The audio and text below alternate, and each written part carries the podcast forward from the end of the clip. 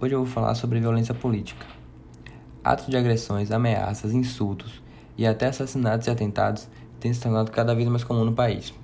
É o que releva o estudo feito pelas ONGs Terra de Direitos e Justiça Global, que pesquisou casos de violência política entre 1 de janeiro de 2016 até 1 de setembro de 2020. Ao todo foram registrados 327 casos de violência política durante o período, 125 casos de assassinato, ou atentados, 85 casos de ameaças, 33 de agressões, 59 ofensas, 21 invasões e 4 casos de prisão ou tentativa de detenção de agentes políticos.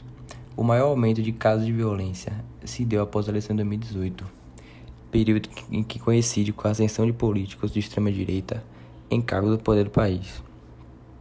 Uma das vítimas do crescimento de violência com fins políticos foi Fabrícia Tônico, vereadora da cidade de Bela Vista, no Mato Grosso do Sul.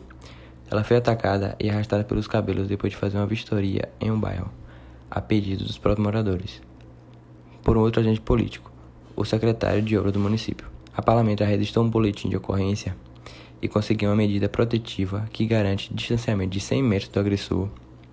Porém, na maioria dos casos de violência, a impunidade é o resultado mais comum.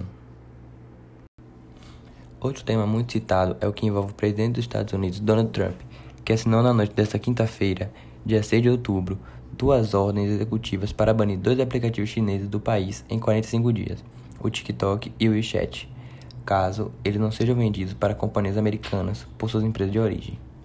A ordem executiva proibiria qualquer transação por qualquer pessoa, ou qualquer relação, ou qualquer propriedade, sujeita à jurisdição dos Estados Unidos a partir de 45 dias.